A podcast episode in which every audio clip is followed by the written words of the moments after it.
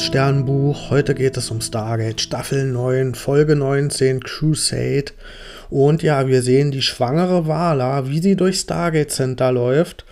Und äh, ja, sie sieht allerdings von außen aus wie Daniel für alle anderen, weswegen das ja gar nicht direkt auffällt. Und es stellt sich raus, dass das irgendwie Absicht sogar ist, dass sie hier jetzt durch Stargate Center läuft und Carter hat Experimente gemacht mit diesem Kommunikationsstein, den wir schon aus der ersten Folge der Staffel kennen und ja, eben auch mit dem Ziel, mit Wala Kontakt aufzunehmen. Und das ist ja jetzt auch irgendwie gelungen. Also es ist zwar nicht ja, jetzt so komplett gelungen, sie als Person ins Target Center zu holen, aber zumindest kann sie jetzt durch Daniels Körper sprechen. Und sie erzählt uns auch ihre Geschichte, was ihr widerfahren ist. Und sie ist damals, nachdem dieses Super Stargate im ja, im Weltall zerstört wurde durch das dadurch entstandene Wurmloch, ist sie in die OY-Galaxie geschleudert worden und dort in einem Dorf vom Himmel gefallen und dort gelandet. Und ja, dort wurde sie von einem OY-Fanatiker gefunden und hat sich dann erstmal entschieden, dass sie dem nicht die Wahrheit sagt, sondern hier ihre Rolle spielt als Dorfbewohnerin und ja, dann wird sie auch schwanger und heiratet dann diesen Fanatiker, weil in so einem konservativen Dorf, wenn man dort schwanger wird, dann äh, sollte man auch verheiratet sein, um hier halt genau in diese Rolle zu passen. Und deswegen heiratet sie eben diesen Typen. Und ja, in diesem Dorf, da beginnen die OY jetzt die Leute zu heilen, die nicht ganz fit sind, mit dem Ziel, die Leute fit zu machen für eine anstehende Invasion von unserer Galaxie. Und ja, auch ihr Mann wird jetzt hier quasi wieder geheilt und fit gemacht. Der war nämlich ja, körperlich auch nicht ganz fit und mh, hm, ja, da muss jetzt Wala mit angucken, wie selbst nette Leute, also sie hat den auch nicht ganz ohne Grund geheiratet, obwohl der so ein Fanatiker ist, hm, war der eigentlich ein netter Typ, aber sie muss jetzt hier eben ansehen, wie eben durch diese OY-Indoktrination selbst nette Leute dann eben komplett überzeugt davon sind, dass es richtig ist, hier eine andere Galaxie in einer Invasion ja, zu überrennen.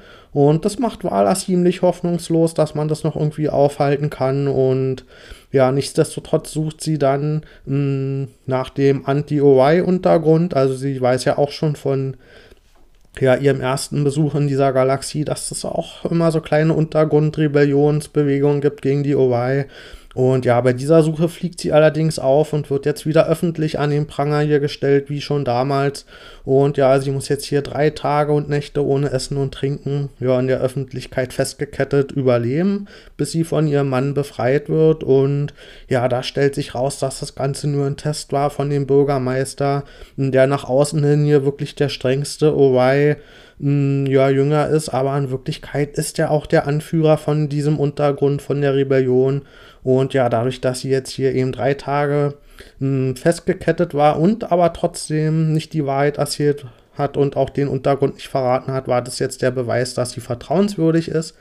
Und deswegen wird Wala in die Pläne des Untergrunds ja eingeweiht. Und ja, deren Plan ist, die OY-Schiffe zu manipulieren, die ja hier gebaut werden von der Bevölkerung. Und ja, die haben hier offenbar so in allen möglichen Bereichen UntergrundspionInnen mh, mm, ja, integriert. Und ja, die sollen jetzt eben in diese Schiffe Bomben reinbauen. Und sobald die OY dann kommen und diese Schiffe aktivieren, dann sollen diese Schiffe explodieren. Und ja, sowohl die Schiffe zerstört werden, aber auch die Truppen die ja im Grunde aus der Bevölkerung von diesen ganzen Dörfern hier bestehen. Also alle Leute, die jetzt hier den OY folgen, die sollen dann durch diese Explosion getötet werden. Aber es kommt nicht zu der Explosion. Also offenbar ist dieser Plan aufgeflogen. Aber bevor Wala das wirklich zu Ende erzählen kann, ist plötzlich wieder Daniel zurück in seinem Körper.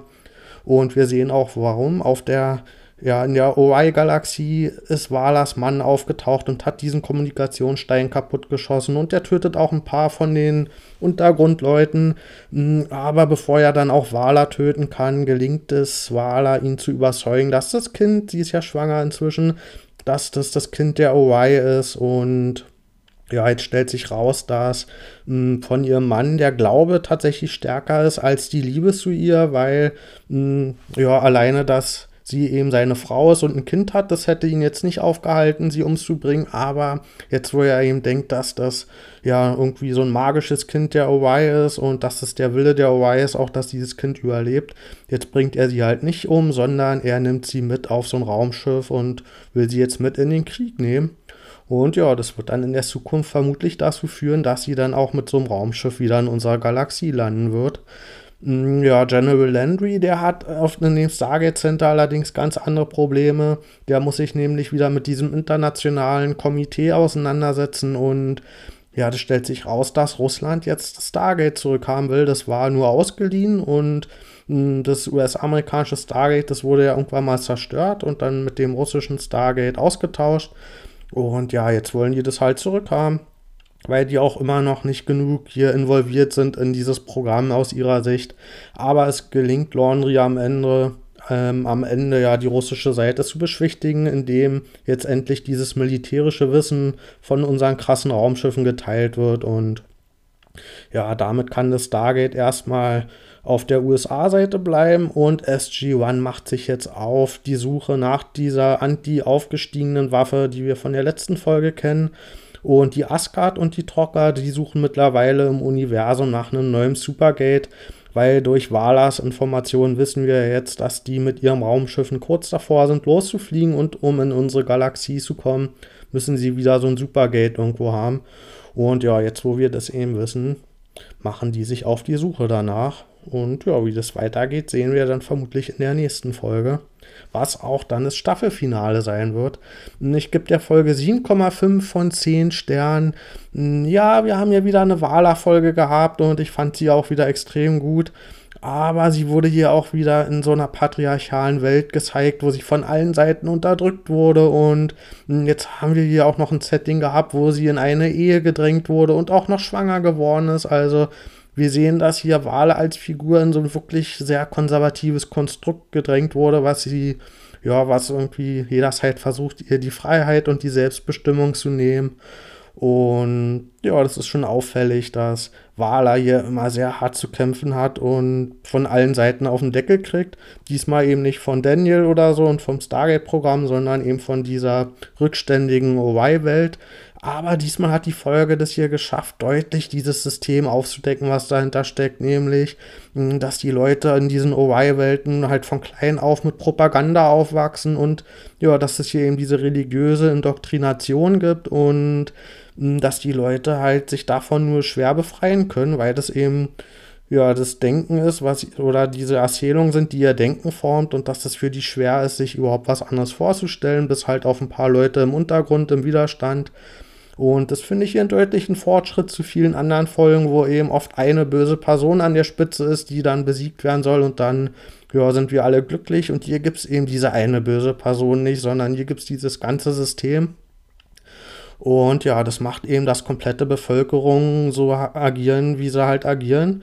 Und ja, hier kommt dann doch Walas Stärke trotz dieses Settings sehr gut zum Tragen, weil sie eben genau dieses System durchblickt und das ermöglicht, ja, halt ihr zu erkennen, was hier das Problem ist, wieso die Leute so drauf sind, wie sie drauf sind. Und dadurch hat sie eben trotzdem noch Compassion, also Mitgefühl für die Individuen in diesem System, weil sie eben sieht, dass das nicht die einzelnen Leute sind, mh, mm, sondern ja, dass das eben das System ist, was sie dazu macht. Und das ist auch genau der Unterschied zur Rebellion, dass sie eben noch für diese einzelnen Individuen, wie zum Beispiel zu ihrem Mann hier, dieses Mitgefühl hat und trotzdem noch die einzelnen Menschen dahinter sieht, weil diese Rebellion, deren Plan war ja jetzt hier wirklich alle umzubringen mit der Explosion der Schiffe, so dass dann da wirklich die ganzen Truppen und die Bevölkerung ja dabei umkommen und das kann natürlich eigentlich nur eine schlechte Lösung sein, wenn man hier so ein ungerechtes System hat,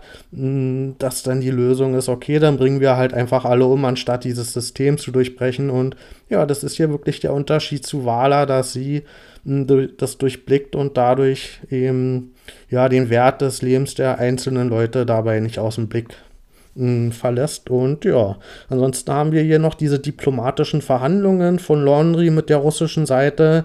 Und ich fand, der Handlungsstrang, der war nichts. Also da hätten wir in der Vergangenheit echt genug Zeit gehabt, ihm eine komplett eigene Folge zu widmen. Und ja, so dass sich das auch hier wirklich diese langfristigen diplomatischen Pläne auszahlen können und entwickeln können. Aber das wurde hier viel zu schnell abgehandelt und deswegen hat das für mich nicht funktioniert. Und ich fand auch, dass Walas Geschichte hier sehr plump reingepappt wurde in diese Folge.